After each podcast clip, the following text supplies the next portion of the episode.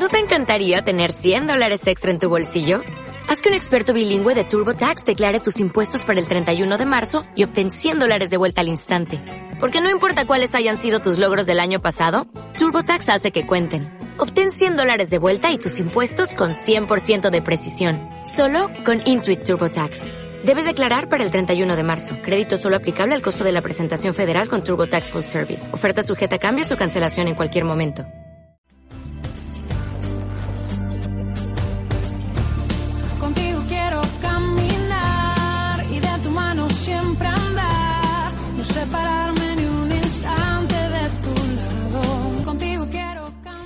Vayan sin miedo para servir. Eh, bueno, una de las frases, de las preciosas frases y catequesis que nos ha dejado eh, nuestro Papa Francisco en esta Jornada Mundial de la Juventud que acaba de terminar, ahora la semana pasada. Eh, bueno, y siguiendo estas tres palabras se puede experimentar sin duda que quien evangeliza es evangelizado, quien transmite la alegría de la fe recibe alegría. Vamos a hablar muchísimas cosas de lo que ha pasado en esta jornada. La semana pasada fuimos informados día a día eh, con JMJ Destino Brasil a cargo de Tomás Galván de todo lo que iba sucediendo. Eh, último programa hoy de temporada. Nos encontramos luego en septiembre con muchísimas actividades y seguro que con las pilas cargadas. Eh, comenzamos. Estaremos media hora quien les habla Mónica Rodríguez y en la parte técnica también como siempre Eduardo Hernández. Comenzamos con las noticias y luego Tomás Galván en la entrevista.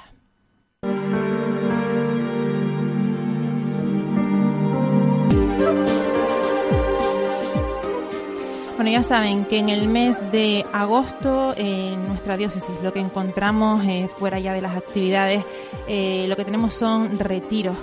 Reglas de la Iglesia del 2 al 10 de agosto. Las reglas a las que nos referimos son las que San Ignacio, San Ignacio de Loyola, puso como culminación de sus ejercicios espirituales. Eh, no siempre nos ha resultado fácil a los cristianos eh, este sentido de la Iglesia. Es muy importante recuperar ese sentido, dada la situación de la Iglesia que estamos atravesando sus 50 años de haberse celebrado el Concilio Vaticano II. Eh, somos conscientes, nos dicen los jesuitas, de que vivimos tiempos muy difíciles para la Iglesia. También Ignacio experimentó una situación difícil respecto a la Iglesia y mientras otros optaron por romper la comunión eclesial, Ignacio se reafirma activamente en ella desde una profunda convicción arraigada en su propia experiencia espiritual de búsqueda y que siempre se esforzó por transmitir a quienes se acercaban a él. Eh, estará un sacerdote jesuita, Adolfo Chércoles, eh, organiza la comunidad de vida cristiana en Gran Canaria, será en la Casa de Espiritualidad de los Lagares, en Tafira, y ya lo saben, del 2 al 10 de agosto, para todo el que quiera, este retiro sobre las reglas de la Iglesia.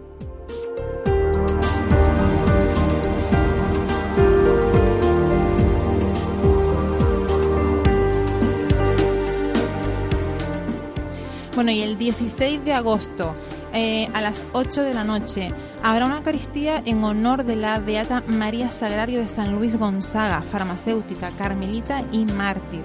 Eh, las carmelitas descalzas de las medianías de Telde eh, nos invitan. Es para ellas el deseo de ofrecer este encuentro a todos los profesionales del mundo de la farmacia y demás personas que quieran acompañarlas en la celebración de la abogada de los farmacéuticos católicos españoles. Al término de la misa se podrá venerar la reliquia ósea de la mártir y ya lo saben, es el día 16 de agosto a las 8 de la noche en las Carmelitas Descalzas en las Medianías en Telde.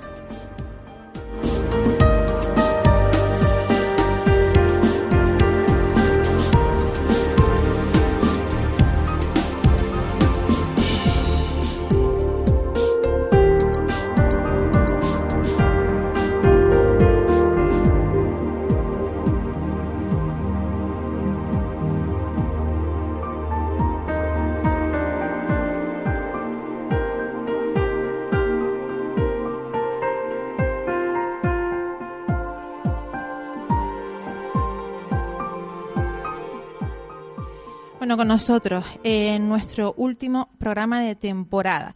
Eh, pues pensábamos que la mejor forma de terminar era, como no, haciendo un resumen de un acontecimiento, el acontecimiento más importante de nuestra iglesia este año, y es la Jornada Mundial de la Juventud, que este año tuvo como destino Brasil.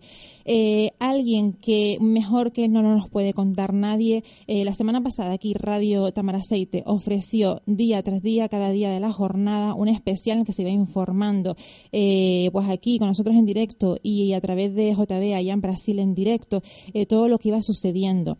Eh, la dirección del programa tiene nombre, Tomás Galván. Buenas tardes.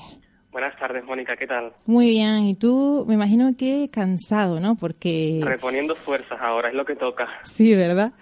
Eh, lo hablábamos, Tomás. Bueno, primero, supongo que a nivel personal, eh, ahora hablaremos de todo ese trabajo, de todo lo que ha sucedido en las jornadas, pero a nivel personal, esto a ti te ha aportado muchísimo, ¿no? Es una gran experiencia porque, mm, siempre lo he dicho, eh, poder unir un estilo de vida que es el que he elegido de Jesucristo, de, seguir, de seguirlo a Él, con mi pasión, que es la radio, es una gran experiencia y una oportunidad que, de nuevo, Radio Tomar Aceite eh, me, me, ha hecho posible. Y desde luego lo, lo agradezco y además si, si se puede aportar y se puede informar sobre un evento como este, pues una doble alegría. Eh, bueno, si te digo ahora mismo, ¿con qué te quedas de esta experiencia? ¿Qué es lo que más te ha impactado de esta Jornada Mundial de la Juventud? Yo en realidad, yo pues me sería muy complicado seleccionar una parte porque incluso la JMJ ha terminado, pero Francisco nos sigue dando lecciones que, que son imposibles resaltar unas más que otras, porque desde los mensajes hasta los gestos que ha hecho la JMJ son para el recuerdo y desde luego pues nos van a quedar ahí grabados. Pero por quedarme con algo, eh, me voy a quedar con la imagen de los tres millones de jóvenes, pero como si son cuatro o dos, en esa playa de Copacabana, rezando en silencio y como sucedió en Madrid en la JMJ, con una actitud de meditación y de apreciar lo que se estaba eh, lo que estaba sucediendo en ese escenario de la playa y desde luego pues aquí en la distancia me ha conmovido particularmente ver esos ojos, esos rosarios en la mano y una actitud orante de escucha y de entrega hacia hacia Cristo. Eso es lo que lo que de todas de cualquier JMJ, pero de esta porque lo tengo muy reciente, pues eh, resaltaría. Eh, esas conexiones, Tomás, yo que también estuve ahí, en, el, en, tuve la oportunidad de acompañarte, que por cierto muchísimas gracias por haber contado con, con nosotras. Ahí tenías también equipo, claro. a Mari Carmen y Ariadna, que lo hicieron sí. muy bien. Y, y teníamos también esa, esos testimonios de JB, bueno, que siempre nos daba la crónica, y testimonio de los jóvenes. Eh, también estaba haciendo una huella importante, ¿verdad?, en esos jóvenes. Desde luego. Eh, recuerdo uno de los primeros testimonios que tuvimos, el joven Álvaro Burgos de Toledo, eh, que recogía una frase que había escuchado y dice, muchas veces buscamos a Cristo en otros lugares, lejos, pero eh, está a nuestro lado, dentro de nosotros. Y son tantos testimonios de conversión. En el Vía Crucis también eran muchos los jóvenes que eh, daban su visión sobre la fe y cómo les había cambiado la vida. Y desde luego siempre resulta emocionante ver eh, la huella que deja, eh, que deja la fe en su vida, eh, en su vida de jóvenes, por cierto, porque muchas veces se intenta decir que, bueno, la fe es algo aburrido y las JMJ demuestran que para nada, porque eh, habrán todos visto esa imagen de los obispos bailando en el flash. Sí. Entonces, es a lo que voy, esa huella de fe y de alegría al mismo tiempo, que es también uno de los, eh, lo que se ha afanado Francisco de, de un cristiano alegre, y desde luego todos esos mensajes en primera persona que nos llegaban desde Brasil de los jóvenes contentos eh, participando en la, en la, semana misionera que era previa a la JMJ y una acción muy bonita que me enteraba en las redes sociales de una acción improvisada de muchos jóvenes que dejaron sus sacos de dormir a los sin techos de Brasil, un gesto precioso mm, y desde luego pues eh, para resaltar. Eh, Tomás, vamos haciendo un repaso, si te parece, de, de lo que sucedía esa semana. Lunes 22 de julio, ese encuentro del Santo Padre Francisco con los periodistas durante el vuelo. Eh, un encuentro impresionante, ¿verdad? Eso dijo mucho ese encuentro, ¿no? Es un encuentro que a todos nos ha cautivado, pero especialmente a los, compañeros periodistas que estaban en el avión, que tenían esa suerte de estar en el avión, les ha fascinado porque se acercó uno por uno y los saludó. En ese entonces, en, el, en ese lunes, no respondió preguntas, pero eh, de regreso estas estas últimas horas en el avión, eh, sin guion, sin preguntas previas, el Papa estuvo 80 minutos con los 70 periodistas respondiendo 20 preguntas y habló sobre todos los temas y desde luego que el Papa Francisco está ganando el corazón a todos. Y esas conversaciones con los periodistas decía, me estoy metiendo en una jaula de leones, pero eh, desde luego esa cercanía también la ha demostrado con los comunicadores y le ha animado a que juntos pues lleven a, la construcción de un mundo mejor. Es importante también. Eh, llegaba a Brasil, ¿verdad? Ya el martes comenzaban esta jornada mundial de la juventud. ¿Qué destacamos de ese primer día? Bueno, el martes fue una jornada para el Papa de descanso, fue más bien la misa de, apertura, pero ya veíamos cómo Brasil empezaba a moverse. Ya estaba ya en movimiento días previos, con tanto joven, con tantas banderas de todos los países pregonando lo que iba a suceder pero en ese, y en esa misa de, inicio, digamos, de la JMJ, ya todos se estaban con los ojitos abiertos y esperando la llegada del Papa, de Francisco. Ese era un día más bien de, preparación, de vamos a serenarnos un poco, porque ya va a empezar lo que es la, el corazón de esta, de esta jornada.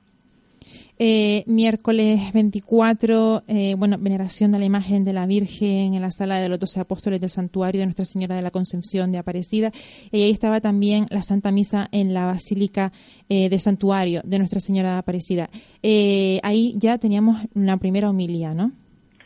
Sí, la primera homilía que desde luego nos conmovió profundamente y algunas frases para resaltar decía, Dios no deja que nos hundamos hay que tener una visión positiva de la realidad y ser luces de esperanza.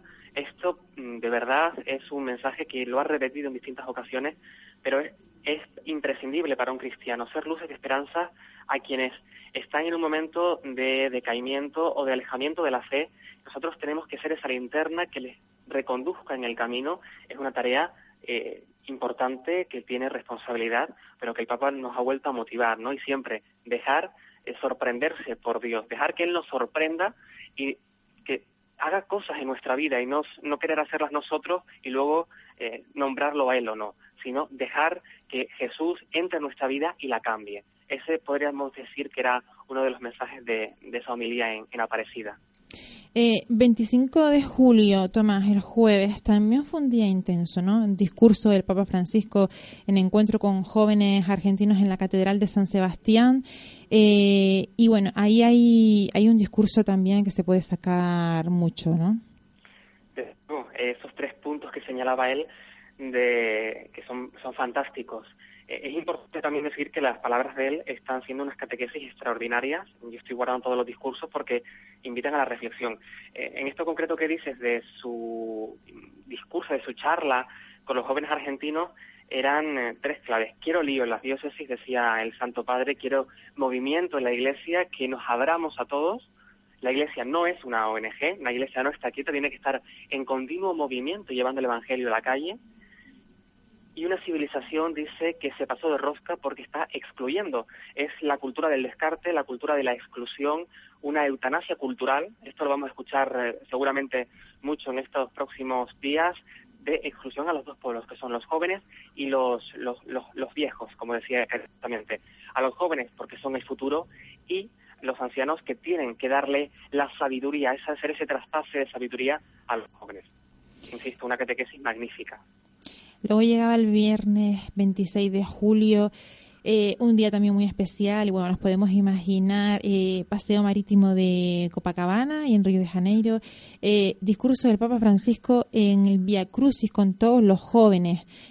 bueno, un recorrido pues con más de un millón de jóvenes a quienes recordó que la cruz en la cruz está todo el amor de Dios y los exhortó a tener la valentía de ir contra la corriente. tú me imagino que verías ese Via Crucis, ¿no?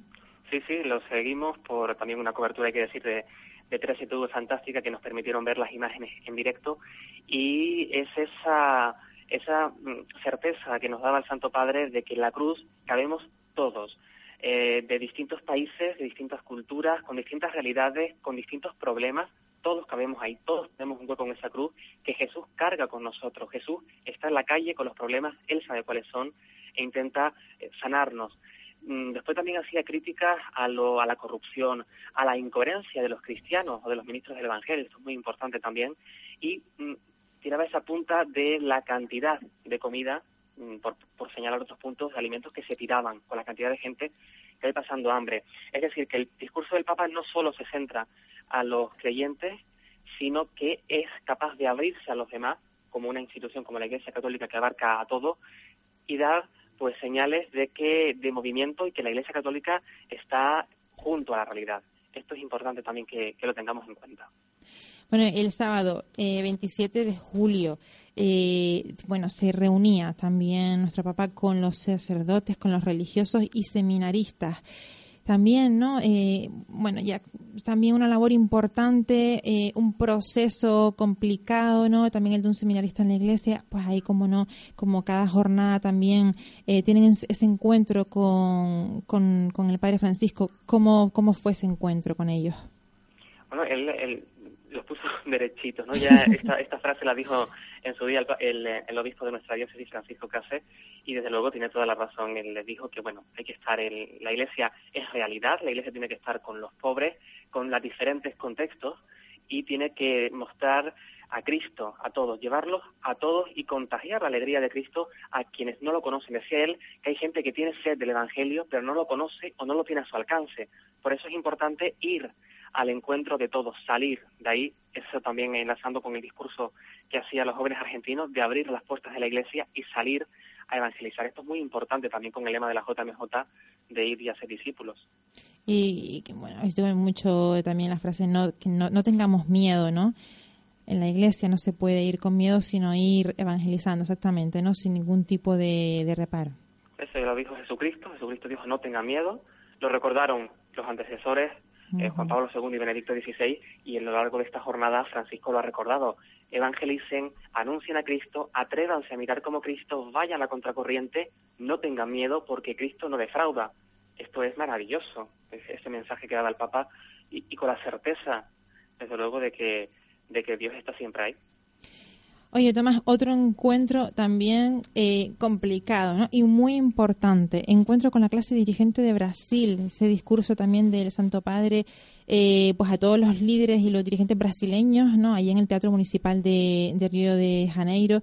Y, él exhortaba ¿no? a poner el diálogo por encima de la indiferencia egoísta, de la protesta violenta para la protesta violenta para solucionar los problemas y responder eh, a los gritos que todavía hoy en el mundo piden justicia, ¿no?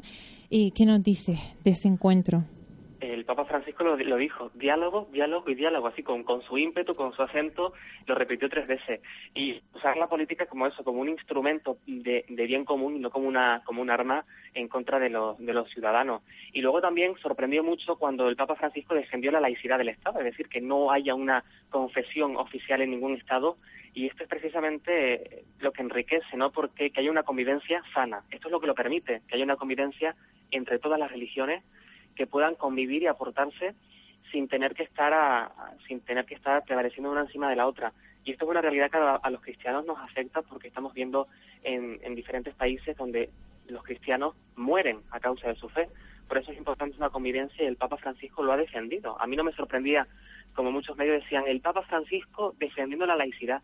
Digo, pero es que lo correcto, para que todos tengamos nuestro hueco y que se aprecie y se valore eh, el papel de la religión en, la sociedad, en las distintas sociedades, en los contextos, y esto es muy importante también como en su discurso.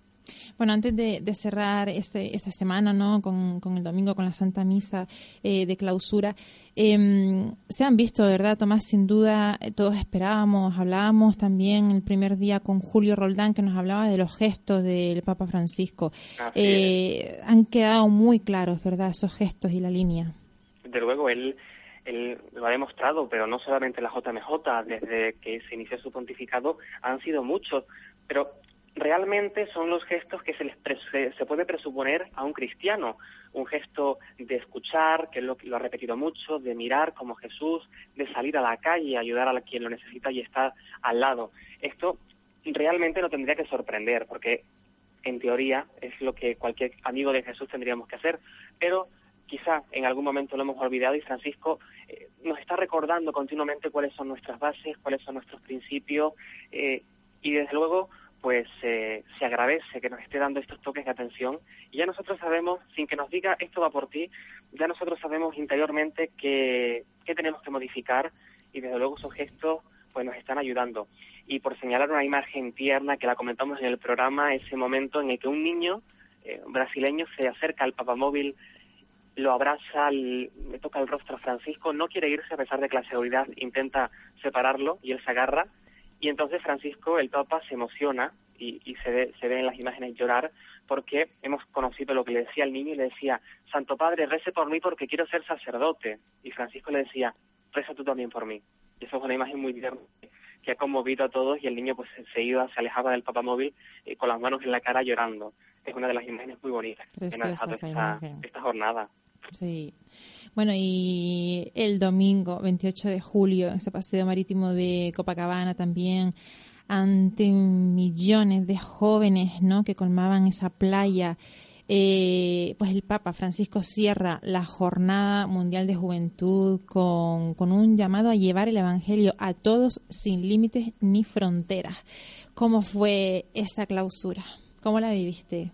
Cuéntanos los, los a claves. Mí me, recordaba continuamente a la clausura en la, en la JMJ de Madrid, era muy emocionante. Que allí la viviste, y, eh, allí estabas en Madrid. Sí, sí, tuve esa, esa gran ocasión de compartir la, la JMJ y por eso este año también era mucha emoción, mucho recordando todo lo que sucedía allí. Y esas palabras de Francisco del Evangelio es para todos, para compartir, la fe no se guarda, hay que abrirla a todos, es una de las grandes, de las grandes frases que, que nos decían los jóvenes. Y, y después... Eh, casualmente estaba recordando las, las palabras de Benedicto XVI en, en, la misa en Madrid y decía, gracias a ustedes jóvenes está resonando el nombre de Cristo y son frases que, que se te quedan siempre y las recuerdas y, y, provocan siempre esa revolución de la fe a la que también ha aludido Francisco y que desde luego ahora los jóvenes, a, ahora Mónica empieza la verdadera jornada mundial de la juventud. Sí. Eh, para mí personalmente empezó cuando llegué de Madrid porque tienes que poner en práctica todo lo que has eh, vivido, compartir, hacer testimonios de fe. Ahora empieza la verdadera JMJ y ese compromiso que se ha adquirido no solo con el Santo Padre, sino con Cristo. Esos cantidades de, de la playa repleta y Francisco preguntándoles, pero esto se va a quedar aquí, ese compromiso va a quedar aquí, y todos no. Y Francisco, me quedo más tranquilo. Entonces ese compromiso que se ha adquirido se pone ahora en práctica y ahora es cuando se van a ver los frutos de la JMJ. Ahora comienza la verdadera el verdadero encuentro de fe y todo lo vamos a ir viendo desde luego porque eh, siempre un, un, encuentro así con tantos jóvenes de tanto calado porque siempre deja huella una jornada mundial desde luego va, vamos a ver lo que los resultados en no mucho tiempo. Sí, como tú dices, es que nos queda una de material, de frase, de catequesis que es que nos va a dar no solo para un curso pastoral, es que nos va a dar para muchísimos. Y bueno, y, y en el corazón de todos no se quedan, se quedan cosas que nunca se van a poder olvidar. Eh, oye, también algo que me pareció precioso, algo que nos exhorta, ¿no? Y exhortó al Comité Coordinador del Consejo Episcopal Latinoamericano trabajar en una pastoral de la misericordia sin caer en la tentación de idealizar el Evangelio. Importante, ¿no? Desde luego. Y ha sido una de esas, de esas claves, la revolución de la fe, revolución de la ternura, que también decía, y de pastores cercanos a la, a la gente. Y, y es, es, positivo que el Papa lo recuerde a los, a los obispos, a, a todos, a, a, los ministros del Evangelio, porque quizá en, las últimas, en los últimos tiempos, en ocasiones, pues nos hemos distanciado de nuestros orígenes y que el Papa lo recuerde con ese ímpetu, con esa cercanía, con esa alegría, nos viene bien a todos. Eh, desde la persona eh, con menos responsabilidad de la Iglesia Católica hasta los, hasta los cargos más, más altos. Pero es importante que lo recuerde y en esa bueno en ese mensaje al comité del, de coordinación del CELAM como, como has dicho pues resaltaba no la época de cambio es un, que, que es más bien un cambio de época, también decía. Y entonces no, nos alegra, nos, no, nos alegra que, que nos está recordando continuamente estas cosas y en esas catequesis, esos discursos que están en Internet, que se pueden conseguir de forma gratuita, yo animo a que todos los tengan a mano, que los reflexionen con calma, porque hay mucho, hay mucho. Él lo dice de una forma muy sencilla, pero hay mucho, mucho mensaje que, que digerir y madurar. Oye, algo también una imagen muy bonita, ¿no? Eh, pues antes de subir a ese avión que ya lo llevaba de nuevo a Roma, pues ese mensaje, ¿no? De despedida ante las autoridades civiles y religiosas en el aeropuerto internacional. Y, y bueno, esta frase tan bonita, marcho con el alma llena de recuerdos felices y estos, estoy seguro, se convertirán en oración. Sí, y de hecho en, Twitter, eh, pues, un papa que actualiza mucho, bueno, que se le actualiza mucho los perfiles en sus distintos idiomas, dice, el- la alegría puede con el cansancio. Y me llena el corazón de, de alegría y satisfacción. Y a todos nosotros, eh, no sé si pudieron ver las imágenes del Papa Francisco, una vez se sube al helicóptero, hace un corazón, al, al avión, hace un corazón. En, el- en la ventanilla. Y es uno de los momentos eh, pues muy emocionantes, porque esa cercanía y esa ternura del Papa Francisco que con Cristo, en Cristo, por Cristo, transmite tanto y nos hace sentir tanto que nos anima y nos compromete. O sea, yo siento responsabilidad. Mm, Como cristiano, eh, como comunicador, pues siento la responsabilidad de todo lo que ha dicho el Papa Francisco, retomarlo y empezar ahora a, a evangelizar, a empezar ahora a transmitir todo lo que ha dicho. Y ahora el compromiso de ser misioneros comienza ahora. Bueno, Tomás, y no lo comentamos antes que lo pasamos, pero entonces próxima JMJ. en Cracovia en 2016, ciudad de, de, de Juan Pablo II, que por, en- por aquel entonces ya estará como, como santo.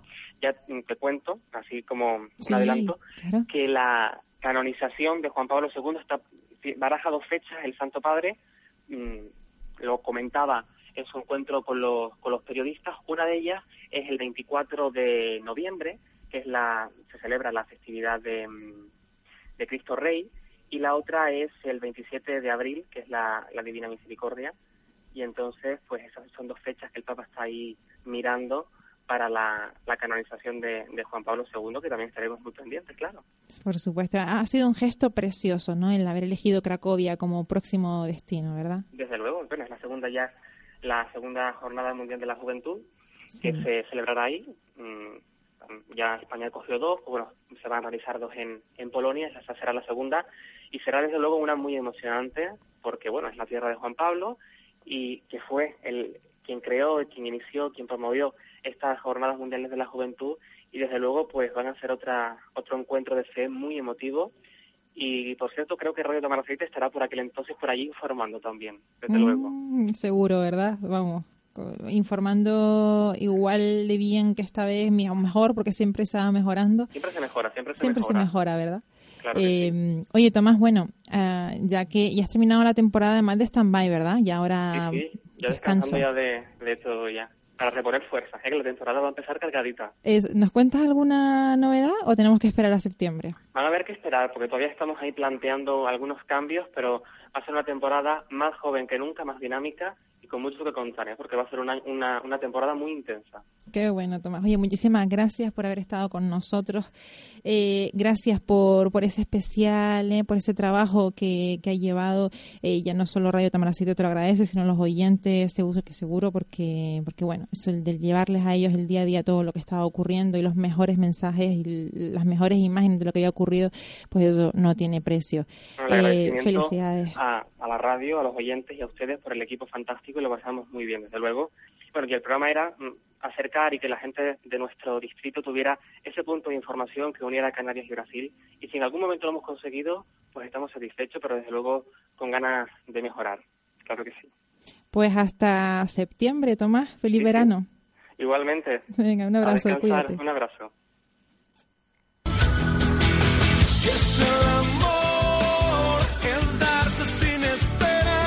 Espera,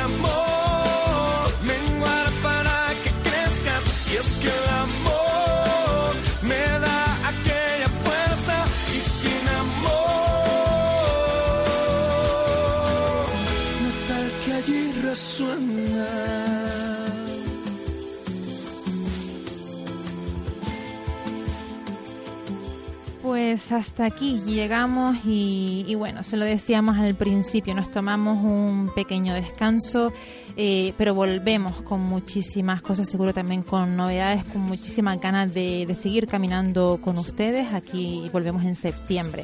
Eh, sean muy, muy, muy felices y disfruten del verano. que nada negó y su vida dio es ese amor que duele. Entregarse no hay pasión, entonces amar no duele.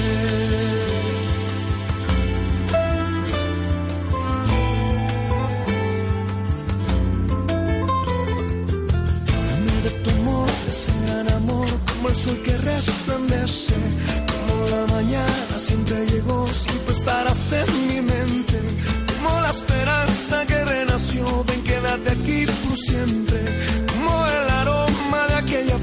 nuestro nunca envejecer.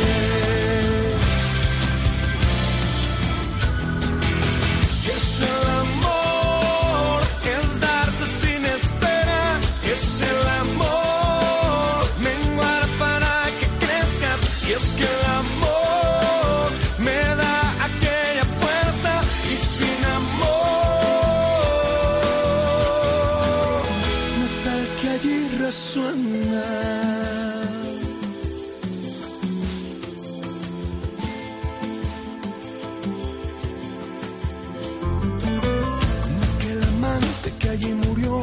que venció a la muerte, como la semilla que germinó, dame de tu amor que crece, son la bandera de libertad para que el mundo se entere, fuiste el creador